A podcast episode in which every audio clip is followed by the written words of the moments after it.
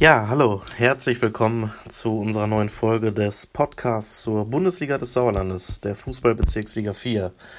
Ähm, eine Expressausgabe würde ich es mal nennen. Mein Name ist Philipp Bülter, ich bin Sportredakteur bei der Westfalenpost und Westfälischen Rundschau und spreche heute mal ausnahmsweise alleine ein bisschen über die Bezirksliga 4 und das, was sich so aktuell dort zugetragen hat und zutragen wird. Ähm, da richten wir natürlich erstmal den Blick auf den Donnerstagabend nochmal zurück. Da hatten wir satte fünf Nachholspiele im Angebot.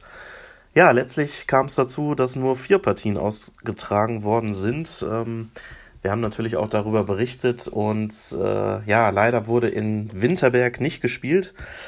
Ähm, das war recht kurios, diese Absage. SG Winterberg zwischen gegen die SG Serkenrode Fretter sollte da eigentlich antreten. Ähm, ja, eigentlich war wohl alles okay vor Ort, wie wir erfahren haben. Ähm, und um 19.30 Uhr sollte der Anstoß erfolgen und ungefähr um 10 nach 7 hat es angefangen zu schneien. Und zwar ja nicht nur leicht, sondern wie man es eben auch in Winterberg, der Wintersportmetropole des Sauerlandes kennt, ordentlich. Das heißt, innerhalb von 10, 15 Minuten war der Platz ziemlich weiß und ähm, ja, der Schiedsrichter hat beschlossen, Sorry Leute, hier können wir leider nicht spielen. Ähm, dann wurde noch kurz erörtert, ob man nicht im ungefähr 10 Minuten entfernten Zwischen spielen kann. Den zweiten Sportplatz der SG Winterberg Zwischen. Das wurde dann auch verworfen und der Schiedsrichter hat die Partie dann ausfallen lassen. Ähm, natürlich für die Gäste aus dem Kreis Olpe ziemlich bitter, 50 Minuten angereist. Äh, auch der Vorsitzende Herbert Schmidt-Holthöfer war nicht erfreut, der Vorstandssprecher. Und äh, naja, letztlich haben sich aber, wie es für die Bundesliga des Sauerlandes auch gute Sitte ist, ähm, irgendwie dann doch zusammengerauft und zumindest noch ein paar Bierchen gemeinsam getrunken. So soll das ja auch sein. Ähm, ja, so hatten wir nur vier Partien, die ausgetragen wurden. Ähm, unter anderem dabei die beiden Titelkandidaten, der SV Schmalenberg-Friedeburg und der BC Eslohe. Die Schmalenberger haben 4 zu 0 in Vosswinkel gewonnen. Die Esloher haben mit 1 zu 0 gegen die SG Bödefeld Henne gesiegt am Ende. Ja, und man kann eigentlich sagen, dass eine Erkenntnis ist aus diesem Titelkampf, der aus drei Mannschaften bestand, noch mit dem TuS Sundern, ist jetzt spätestens jetzt ein, ähm, ja, ein Zweikampf geworden zwischen dem SV Schmalenberg-Friedeburg, 55 Punkte, der BCS Lohr mit 56 Zählern an Platz 1. Die Sundaner, jetzt alle Mannschaften 21 Spiele absolviert, 47 Zähler, das heißt schon 8 bzw. 9 Punkte Rückstand. Im Normalfall können die da oben nicht mehr eingreifen. Das heißt, die Esloer und Schmalenberger ja, machen die Meisterschaft und den Aufstieg dann unter sich aus.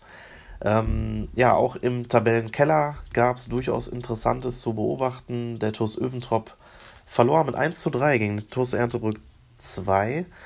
Die Erntebrücker ja auch eine totale Wundertüte, haben sich allerdings in dieser Partie wirklich äh, ja, gut präsentiert.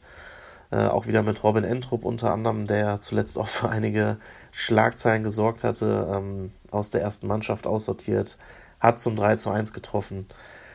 Und ja, letztlich ein verdienter Sieg für die Mannschaft aus dem kreisigen Wittgenstein und interessanterweise als Viertletzter die Brücker mit 18 Punkten wieder auf 5 Punkte herangerückt an die SG Winterberg zwischen.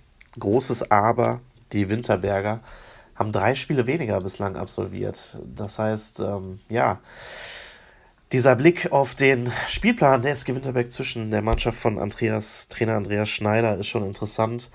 Die spielen jetzt eigentlich im Europacup-Modus, immer sonntags, donnerstags beziehungsweise montags, donnerstags. Ich zähle mal durch. Äh, ich sehe hier allein jetzt schon sechs Spiele noch im April. Absoluter Wahnsinn. Äh, und das für Amateure, das ist schon wirklich außergewöhnlich. Ja, und da ist die Partie, die jetzt abgesagt worden ist, kurzfristig gegen die SG Serkenrode Fretter noch gar nicht dabei. Das wird interessant sein zu beobachten, mit welcher Mannschaft die da auch spielen wollen, da natürlich auch einige Studenten da im Team sind, aber wir werden das mal abwarten. Ja, darüber hinaus, Grün-Weiß Allagen endgültig zwischen Gut und Böse in der Tabelle, haben 3 zu 0 am Donnerstag gegen den TuS Rumbeck gewonnen.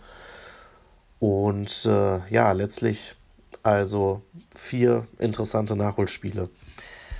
Ähm, was natürlich auch interessant gewesen ist, ähm, ist eine ganz andere Geschichte in der Bundesliga des Sauerlandes.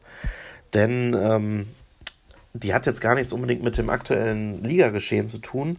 Wir haben darüber groß berichtet. Ähm, Steffen Müller, ein ja, Leistungsträger, Lautsprecher von Tura Frei Null. Ich glaube, der spielt schon gefühlt 40 Jahre in der Bundesliga des Sauerlandes. Ähm, nein, aber ist seit 2011 schon bei Tura aktiv.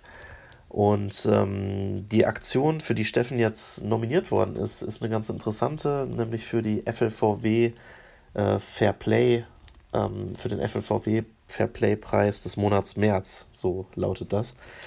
Ähm, Hintergrund ist, vor einigen Wochen hat Steffen Müller in, im Spiel beim TuS Vosswinkel seinen Mitspieler Philipp Völker ähm, wurde von dem gefault äh, im Mittelfeld. Der Schiedsrichter zeigte Völker rot.